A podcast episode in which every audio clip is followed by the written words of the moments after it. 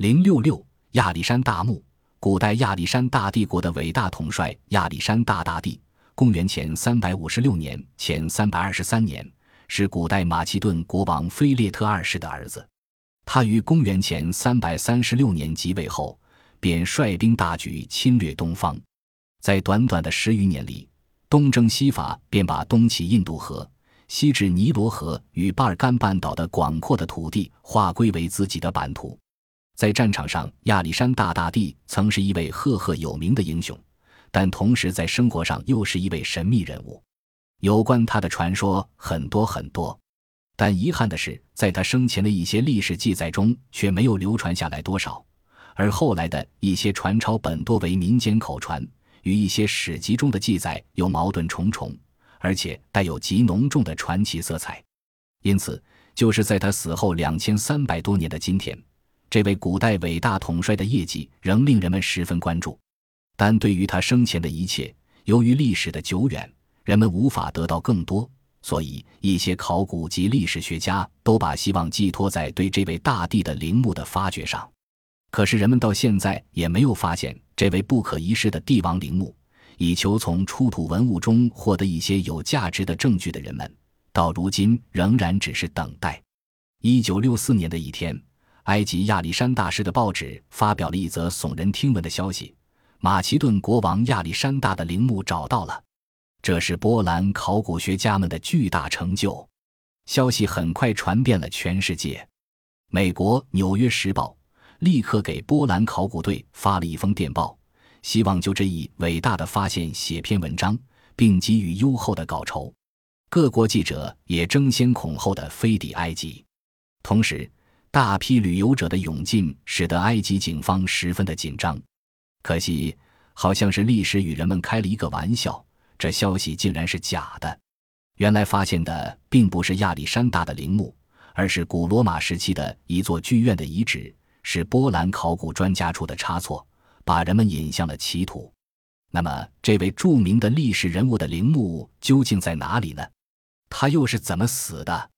这一谜团仍没有找到答案。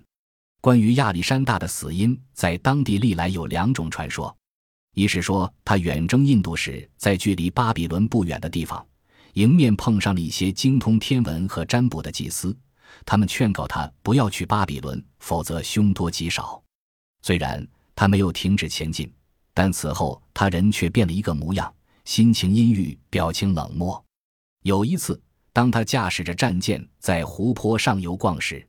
突然刮来一阵风，把他的帽子吹走，掉在芦苇丛中，正好落在古亚宗国王的墓上。所有的随从以及亚历山大本人都认为这是很不吉利的事。去追赶帽子的水手在求水回来时，竟大胆地把它戴在自己头上，这就更加强了不祥之感。亚历山大恼怒了，当即把这个水手杀了。不久。亚历山大身患重病，十三天后，终于在公元前三百二十三年六月，三十二岁的亚历山大当了十二年零八个月的国王，便在一个傍晚逝世。有人说这是一种巧合罢了。其实，大帝的死很可能是由于行军路上的艰辛，加之经过多次作战，弄得遍体伤痕，在沼泽地里又感染上了疟疾等原因造成的。另一个传说是。亚历山大之死是因为在宴会上有人往他的酒杯里下了毒药。如果这个传说是真的，那么亚历山大就不是自然死亡，而是死于阴谋。亚历山大死后，他的部下托勒密将军后来成为埃及王，用灵车把他的遗体运往埃及，安葬在亚历山大城，并为他建造了一座富丽堂皇的陵墓。后来的凯撒大帝、奥古斯丁皇帝。卡拉卡尔皇帝等历史上的著名人物都曾到此陵墓朝拜过，还在亚历山大的塑像头上加上一顶金冠。可是到了公元三世纪，有关陵墓之事，不知为什么无声无息了，甚至连有关的记载都消失了。公元六百四十二年，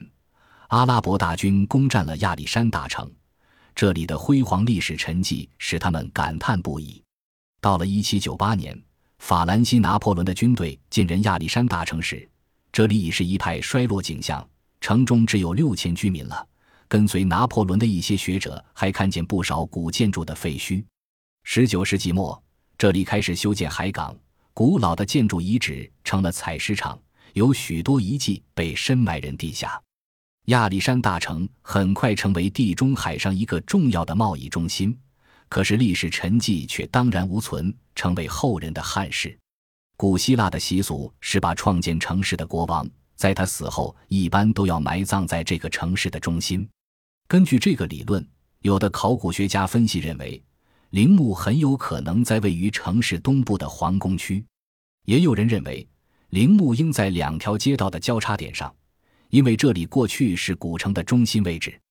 当时，波兰的考古学家玛利亚·贝尔德就是对当地出土的古灵灯进行了一番研究后发现，古人在制作陶灯时，在上边绘制了古代亚历山大城的模型。根据这张图，他对陵墓的位置做了一个有趣的推测。他认为，在模型内的许多建筑物之中，有一个圆锥形的建筑物，可能就是亚历山大的陵墓，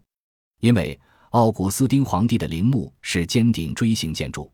这种墓形很有可能就是在仿造亚历山大陵墓。